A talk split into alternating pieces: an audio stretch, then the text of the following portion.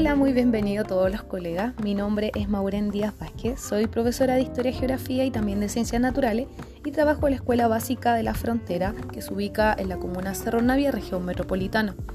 Sobre la priorización curricular, el objetivo a seleccionar es del nivel 1 de quinto básico, el OA4, que dice lo siguiente.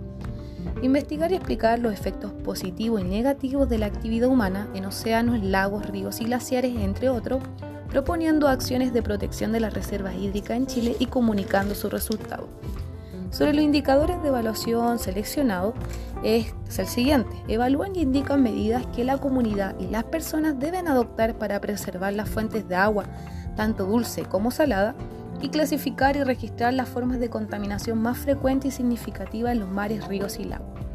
Es fundamental que los niños de quinto básico ¿cierto? averigüen, conozcan, identifiquen lo que son los efectos tanto positivos y negativos de uno de los recursos naturales más significativos que tenemos como país, que es el tema del agua, y que se caracteriza ¿cierto? por tener tanto agua salada como agua dulce, siendo un país también que en la zona austral del país se encuentra la tercera reserva mundial de agua dulce y contar también con una presencia de numerosos glaciares. Es importante cuidarlos, tener conciencia del daño también que causa la actividad humana, sobre todo en las costas chilenas, no solo a nosotros, sino que también al medio ambiente, que afecta también a lo que es la flora y fauna. En tiempos de pandemia, con pequeñas acciones que realicemos en el hogar podemos ayudar a ahorrar y manejar de manera eficiente lo que es el consumo del agua y crear también conciencia en nuestra familia y en nuestro amigo de este gran recurso que posibilita la sobrevivencia humana.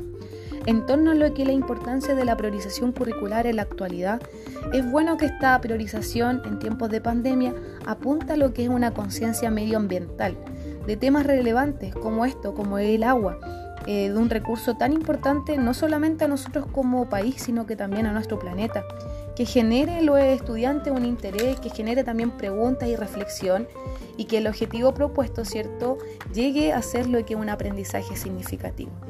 Espero que estén todos bien, se encuentren bien junto a sus familias. Mucho ánimo, nos queda todavía esta segunda parte del aprendizaje a distancia, pero la idea siempre es buscar alternativas. Que estén bien, saludo, eh, se despide la profesora Maure. Chao.